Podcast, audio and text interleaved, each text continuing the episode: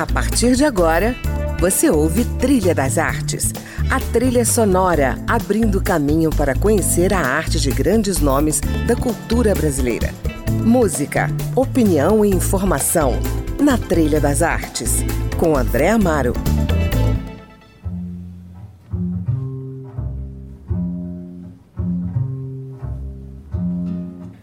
Olá, o Trilha das Artes está começando e hoje eu converso com o ator e diretor Túlio Guimarães, que está comemorando 35 anos de estrada no teatro.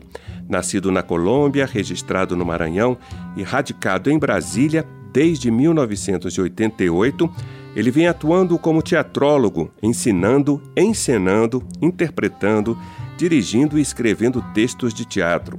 Para selar esse momento em sua carreira, ele sobe ao palco da Casa dos Quatro com o espetáculo Volver a Letícia. Vamos falar desse projeto e de outros que fizeram parte dessa longeva história no teatro e vamos ouvir também as suas sempre belas sugestões musicais, né, Túlio? Ah, obrigado. Bem-vindo ao Trilha das Artes mais uma vez. Então, eu quero te agradecer muito essa oportunidade. Você sabe que eu sou fã desse programa é a segunda vez que você me dá a oportunidade de falar um pouco da minha história. Isso para mim é um privilégio falar para os ouvintes da Rádio Câmara, né? Uhum. Então, estou muito honrado de estar participando nesse momento que realmente para mim é muito importante, né? Essa oportunidade de, falar um pouco de mim no palco para as pessoas conhecerem um pouco mais desse operário da arte que eu sou. Com certeza, e queremos saber muita coisa. Bom, nós começamos aí ouvindo Eric Satie numa versão do baixista Seth For Young e o seu quarteto. Sempre linda essa música, né, Túlio? Ah, eu sou apaixonado. Pois música é. minimalista, o Satie, né, foi um dos precursores. E esse, esse arranjo com esse, com esse grupo é bastante peculiar, é bem interessante, bem teatral, né, André? Muito linda. Mas eu quero saber, Túlio, que lugar essa música ocupa na sua história? Então, quando eu montei o primeiro espetáculo com a Companhia de Artes Cênicas do Terceiro Mundo, né, que foi o Resto é Silêncio, que eu fiz em parceria com Elisete Teixeira, nós uhum. pesquisamos muito a música minimalista, né? Uhum. Usamos a Meredith Monk, usamos algumas coisas do Piazzolla, e nessa pesquisa eu descobri o Eric Satie, né? E, uhum. e, ele me apaixona, assim, porque a música te transporta, né? Uhum. E essa música é de um dos precursores do minimalismo. Então, quando eu estava fazendo essa pesquisa, eu acabei descobrindo esse grande compositor, né? Do final uhum. do século XIX, início do século XX, que é um dos precursores, ele, o Ravel, né? Do Sim. minimalismo. E quando eu ouvi essa música, eu fiquei absolutamente apaixonado, me levou para outros lugares. Então eu diria que essa música, ela faz parte do meu repertório muito pessoal. Eu não cheguei a usá-la em nenhum espetáculo, mas ela sempre está pairando aqui no meu elenco de músicas que possivelmente eu possa usar em algum futuro projeto, né? Ah, eu amo o Sati. Eu também. Então, vamos ouvir.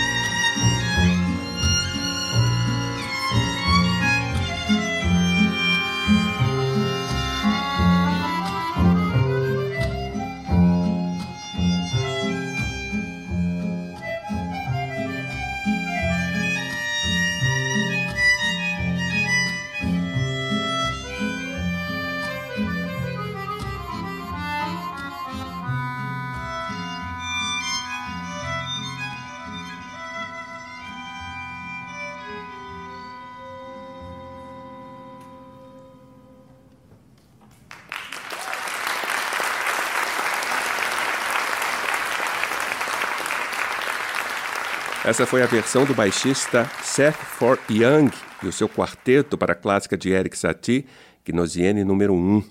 A sugestão é do ator e diretor Túlio Guimarães, o meu convidado de hoje. Túlio, depois de 35 anos trabalhando no teatro e com o teatro, seja no palco ou em sala de aula, como é que você se vê hoje? Quem é o Túlio Guimarães? Esse tempo teve algum efeito na sua identidade como artista? Pois então, depois de anos e anos né, aí nessa lida do teatro, não só no palco, mas também na sala de aula, eu me considero hoje um operário, sabe, André? Um operário das artes, uhum. porque uhum. de uma certa forma eu não me vendi, né? Assim, não me vendi para fama, para para glória e tal, enfim. Uhum. Talvez até estivesse melhor hoje em dia se tivesse me vendido. mas, mas, assim, é, o que eu ganhei em troca é a minha liberdade, né? a minha liberdade de poder me expressar, a liberdade de poder compartilhar o conhecimento que eu aprendi com grandes mestres nesse lugar sagrado que você também sabe qual é, na nossa Fundação Brasileira de Teatro, o, a Faculdade de Artes do Sina, o Teatro do Sina, que foi a nossa grande escola, né? Uhum. Então lá, para mim, é, o que eu aprendi ali é, também me dá essa dimensão desse outro lugar que eu ocupo dentro da sociedade, sabe? De um, uhum. de um educador, de uma pessoa preocupada com, com, com o humanismo, né? com o resgate do humanismo, seja formando gerações de professores, artistas dentro da área de artes, como também atuando no cenário cultural, né? com o meu grupo Viva a Vida, para quem eu escrevo os textos, né? Uhum. com os alunos, dando oficinas e montando espetáculos e agora tendo essa oportunidade de contar um pouco essa história, né? Eu pois me é. considero é. um operário. Sim, pois é, senhor operário. Vamos falar então de Volver a Letícia, né, que é o espetáculo que marca esses seus 35 anos no teatro. Como é que foi a construção dessa dramaturgia tão pessoal, tão íntima, né? E o que que você quis compartilhar da sua história com o público? Então, é, a dramaturgia e a, a, partitura corporal, quer dizer, o discurso cênico, o espetáculo como um todo, está sendo construído pelo Alexandre Ribonde, né? A uhum. dramaturgia e a partitura corporal, como eu disse, né? Uhum. É, a partir de conversas que eu tive com ele, de confidências minhas a respeito desse, desse tempo todo de vida e de teatro, mas a dramaturgia o, e o espetáculo, a encenação, o discurso cênico é dele a parte do, do visual uh, com a Marcela Holanda, que também já foi minha parceira em outros carnavais, né? uhum. né? Com o Mundo, um espetáculo que eu fiz que foi super importante. A Marcela está fazendo figurino e cenário, né? Pois é. E, então, assim, essa, eh, a partir dessas histórias, desse, desse, dessa forma do Alexandre me enxergar, é que foi surgindo todo o espetáculo, né? E o, as confissões íntimas passam por tudo, né? Pela descoberta, pelo amor, pelo teatro, passa pelos meus sucessos, pelos meus fracassos, pelos minha, pelas, pelo meu hedonismo, uhum. por todas as aventuras, venturas e desventuras que vivi ao longo desse tempo. Sim. E generosamente a gente está colocando para o público, porque isso pode servir de, de objeto de reflexão né, sobre um, um cara de 59 anos, que já está uhum. com 35 anos aí de carreira, uhum. e que, que quer mostrar um pouco esse, esse outro lado humano do, do artista, né, de claro. como o teatro lhe afeta. E, e dividir isso com o público é um prazer. Né? E o espetáculo está assim primoroso, é surpreendente, é um espetáculo muito imagético, porque a minha pesquisa vai muito também pelo teatro físico, né? Uhum. E isso o Ribonde soube aproveitar, porque eu trabalhei muito nessa linha do teatro físico como ator, né? Então, Sim. na minha expressividade aí no espetáculo, isso está sendo contemplado e ele está sabendo aproveitar muito bem. Uma trilha sonora também muito bacana. Quer dizer, quem for ao teatro certamente vai se divertir, vai rir, vai se emocionar e vai refletir um pouco comigo a respeito dessa trajetória de um homem de teatro. Né? Com certeza, imagino. Mas vamos entrar aí nessa dramaturgia pela porta do título, né? Volver a Letícia, né? Isso, Por exatamente. que, que essa volta representa tanto para você a ponto de receber o título da peça?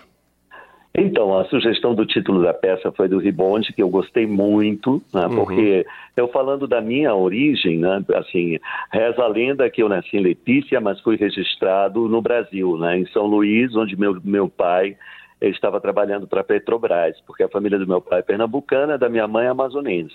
Uhum. Minha mãe estava casada com meu pai, mas ela reza a lenda que eu nasci em Letícia e fui registrado no Brasil. Né?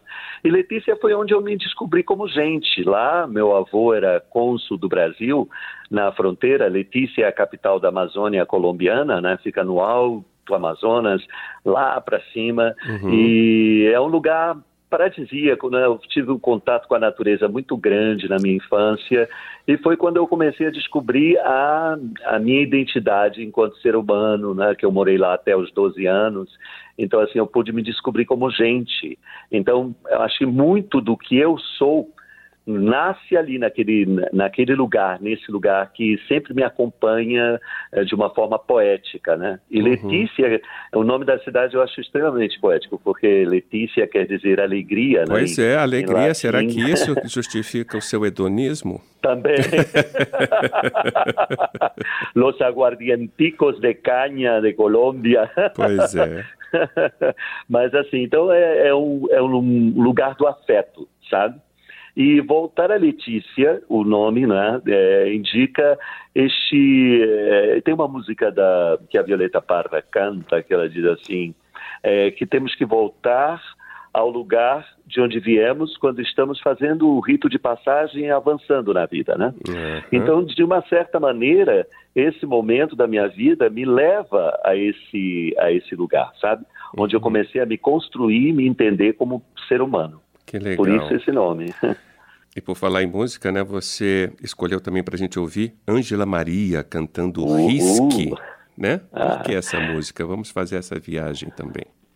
Então, essa música da Ângela Maria, eu tive o privilégio, num dos espetáculos eh, que eu participei como ator, a convite da Juliana Drummond e do Abaite Queiroz, que foi o Desbunde, né? Uhum. E foi um espetáculo que fez muito sucesso aqui em Brasília, rodou vários teatros. Foi um espetáculo marcante não só para mim como intérprete, mas eu acredito que para a cidade.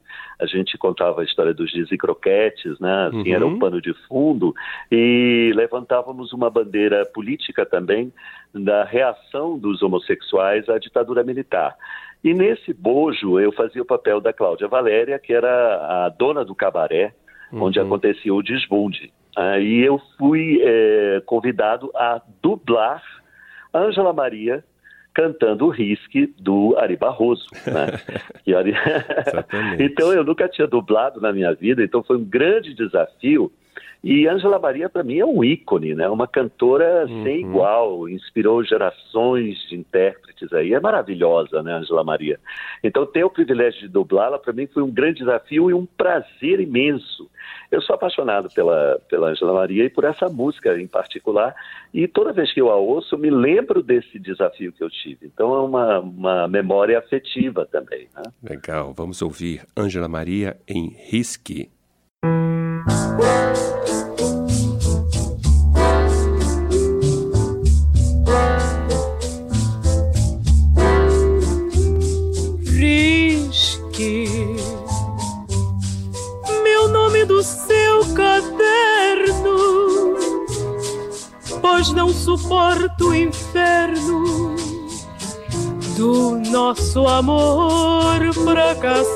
Fracassado. Deixe que eu siga novos caminhos em busca de outros carinhos. Matemos nosso passado algum dia talvez a saudade apertar.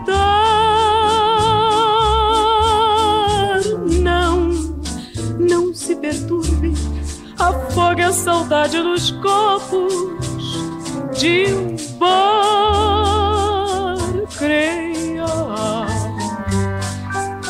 toda quimera se espuma como a brancura da espuma. que se desmancha na areia.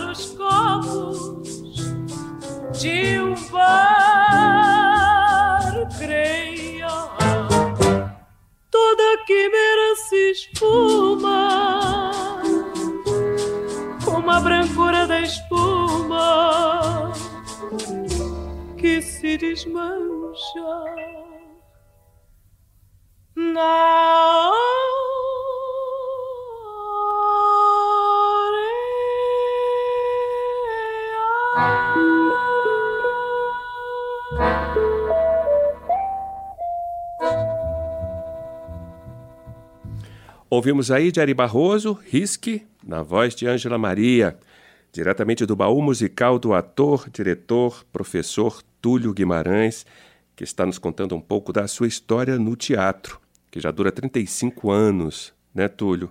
Isso. O que, que você mais gosta do teatro? Os ensaios, a pesquisa, a estreia, os atores, os diretores, a cerveja depois da apresentação, o estar em cena? É, bom, eu vou começar falando do que eu não gosto. Tá. Decorar texto. Ave Maria. Porque o meu processo de criação ele é um pouco diferente quando eu estou atuando, né? Uhum. Primeiro eu construo o personagem, eu deixo me afetar pelas situações, pela cena, pela emoção, e o texto vai vindo depois, né? vai sendo acrescentado à medida que eu vou compreendendo melhor o discurso cênico. Então, isso às vezes deixa os diretores meio desesperados, sabe? Uhum. Mas o que eu amo no teatro realmente é, é estar nesse estado de metamorfose, sabe? Uhum. É você ser o filtro de, de várias emoções, de vários sentimentos e passar isso de forma estética, essa troca imediata com a plateia, uhum. que só o teatro nos dá, né? Uhum. O cinema é diferente, a televisão é diferente, o rádio é diferente, né? O teatro ele te coloca tete a tete com o espectador, né? Você pode levar até o coração dele através de uma ponte invisível toda a sua sensibilidade filtrada naquilo que o personagem diz e, na, e buscando um gancho de reflexão para a plateia. Então, essa troca é o que mais me fascina, esse estado de teatro, esse estado de metamorfose. Né? E é fascinante, é inexplicável. É claro que o teatro não se faz sozinho. Né? Por exemplo, esse projeto uhum. do Volver a Letícia ele foi proposto pelo Sartori, que é um produtor, né, um produtor fotógrafo. É, aqui em Brasília, fotógrafo maravilhoso. Para mim é o melhor Sim. fotógrafo de cena de Brasília, né? E o Sartori, ele tinha sido meu aluno há muitos anos atrás, né, quando ele era adolescente. Uhum. E depois nos reencontramos, fizemos amizade e foi quando ele me propôs é, entrar no Fundo de Apoio à Cultura, o FAC, né, uhum. com um projeto para comemorar meus 35 anos. Isso me deixou extremamente lisonjeado, embora eu pensei com os meus botões, será que esse projeto passa comemorar meus 35 anos de teatro? E passou, sabe? Então, quer dizer, foi a uhum. ideia dele, eu sou muito grato, foi, foi, muito bacana. E aí nós fomos buscar os profissionais. E como eu te disse, o teatro se faz no coletivo, então depende de uma grande equipe de pessoas, né? São mais de 10 pessoas envolvidas, é um projeto grande, uhum. né? Que estamos realizando com, com, muito afinco. Dá trabalho, não é, André? Você sabe como é que é. Sim, As pessoas sim. vão ao teatro, sentam ali, assistem, não têm ideia do que está por trás, né? Exatamente. Mas é prazeroso quando a gente acredita no projeto, né? Então, assim, é isso, né? Estou muito feliz e estamos aí. Bom, vamos ouvir o que o Alexandre Ribonde disse sobre o espetáculo. Montar um espetáculo como este, Volver a Letícia, que conta os 35 anos de trajetória de Túlio Guimarães, é como também contar a história de Brasília, não é? Você começa a revisitar a cidade, a procurar pequenos detalhes já esquecidos, a arquitetura, a cor, o céu, as variações de clima. Você vai procurando todas essas coisas para montar um espetáculo que conte uma história, mas não didaticamente. Conta com o coração. Isso é que importa. A gente conta essa história com o coração. Bonito, né?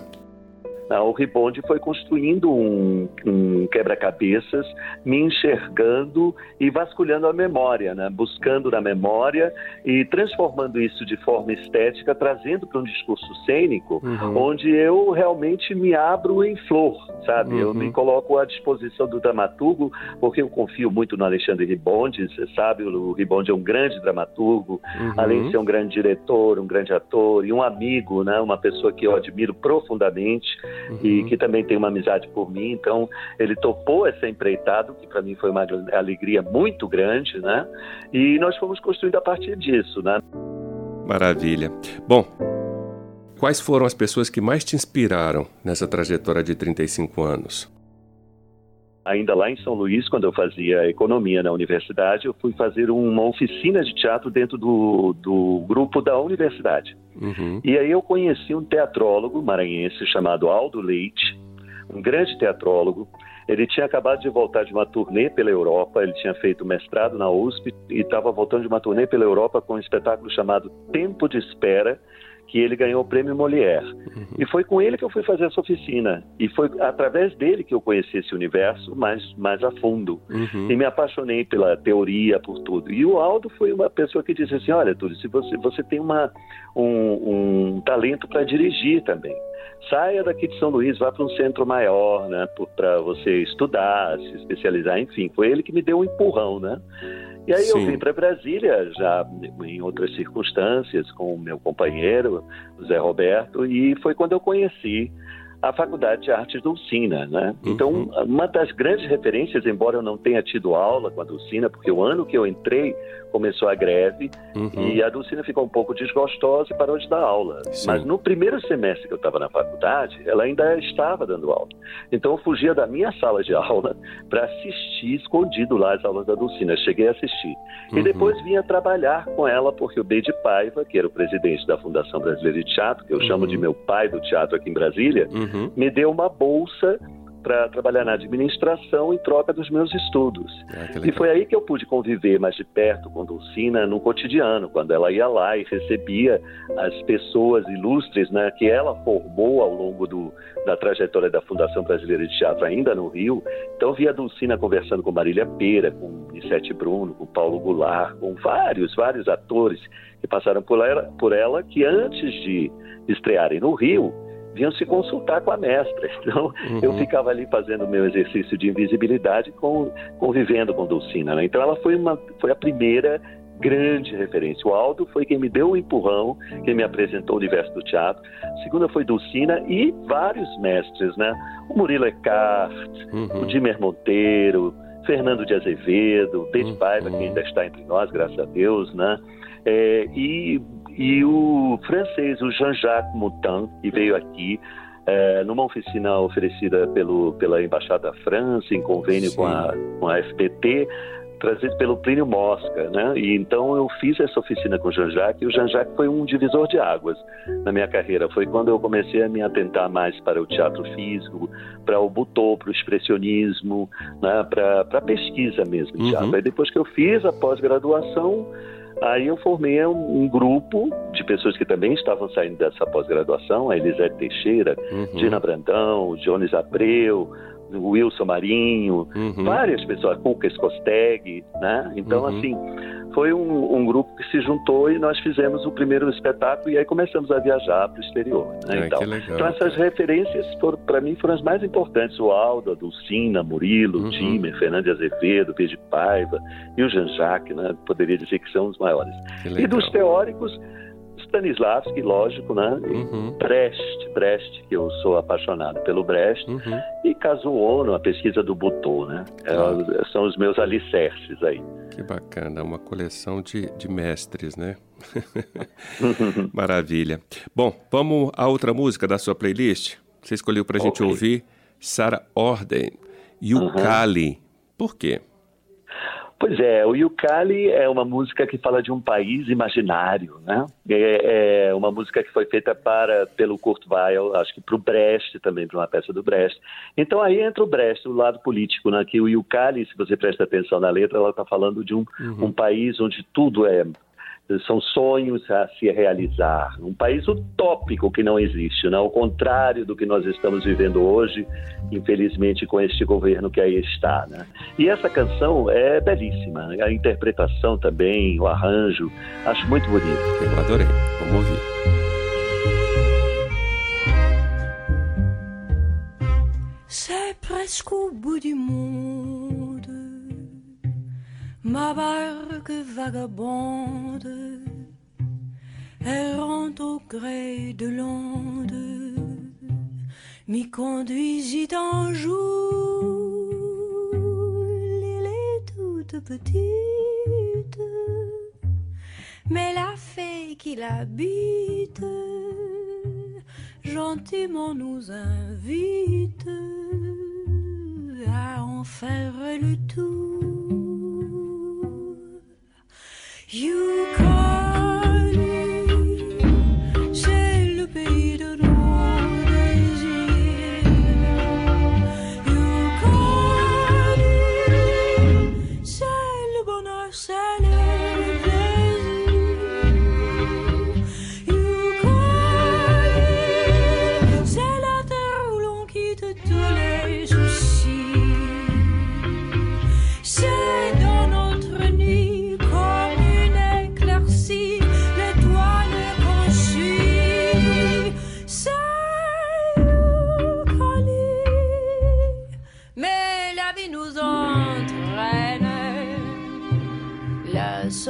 Quotidienne. Mais la pauvre âme humaine, cherchons partout l'oubli, ah, pour quitter la terre,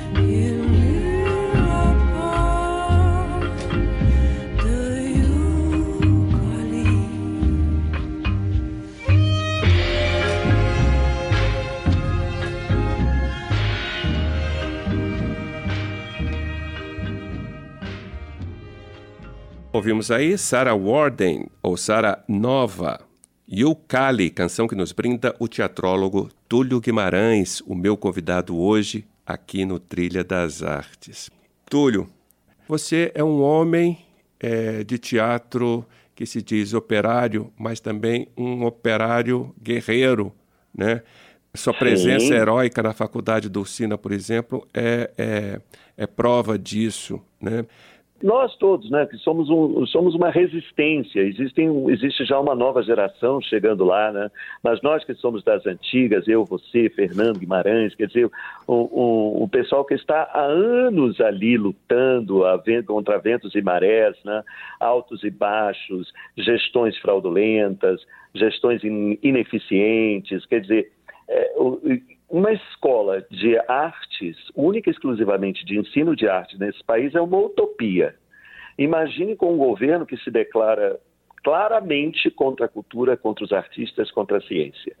É praticamente impossível. Eu, eu, eu tiro o chapéu para o Ducina ainda ter sobrevivido a esta pandemia. Estarmos lá firmes e fortes, dando aula remota, um existe uma procura de alunos, existe interesse por parte da sociedade uhum. em, em, preservar esse patrimônio, porque afinal de contas é a história do Brasil, a história do, do teatro brasileiro do século XX passa pela história da Fundação Brasileira uhum. de Teatro, pela carreira de Dulcina, né? Uhum. Isso tem que ser valorizado, tem que ser resgatado de alguma maneira, porque Sim. as futuras gerações não vão nos perdoar se isso se perde, sabe? Se isso fica, quer dizer, um país sem memória também não tem identidade. Né? Então, há que se recuperar isso de alguma maneira. Com certeza.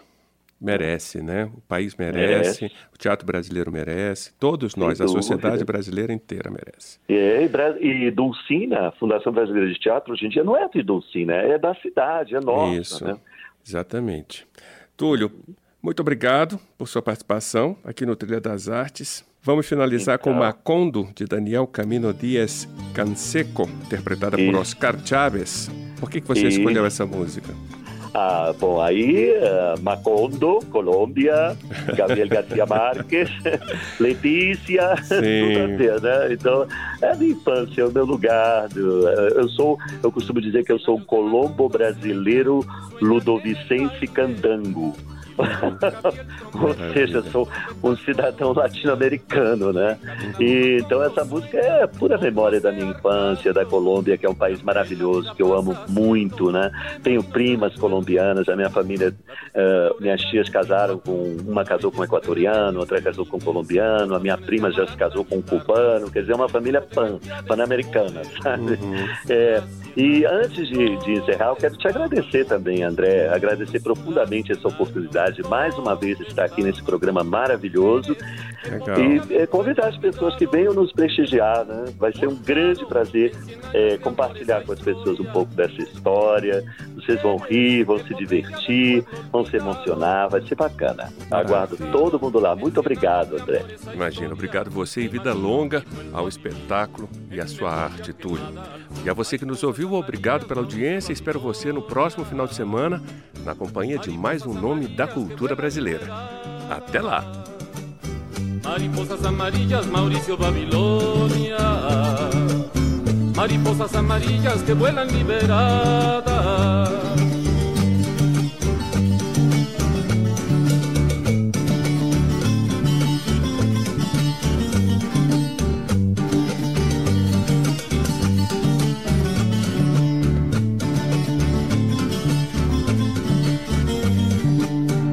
Cien años de Macondo sueñan, sueñan en el aire.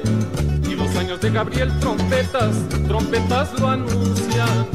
Encadenado Macondo sueña don José Arcadio, que ante la vida pasa haciendo remolinos de recuerdos. La tristeza de Aureliano, el cuatro, la belleza de remedios, violines, las pasiones de Amaranta, guitarras, el embrujo de Melquiades, oboe, Úrsula, cien años, ¿dónde está Macondo? Úrsula, cien años, ¿dónde está Macondo? Eres epopeya del pueblo olvidado, forjado en cien años de amor esa historia. Eres epopeya del pueblo olvidado, en cien años de amor esa historia, me imagino y vuelvo a vivir en mi memoria quemada al sol. Mariposas amarillas, Mauricio Babilonia. Mariposas amarillas que vuelan liberadas. Mariposas amarillas, Mauricio Babilonia. Mariposas amarillas que vuelan liberadas. Mariposas amarillas, Mauricio Babilonia. Mariposas amarillas que vuelan liberadas. Mariposas amarillas, Mauricio Babilonia. Você ouviu Trilha das Artes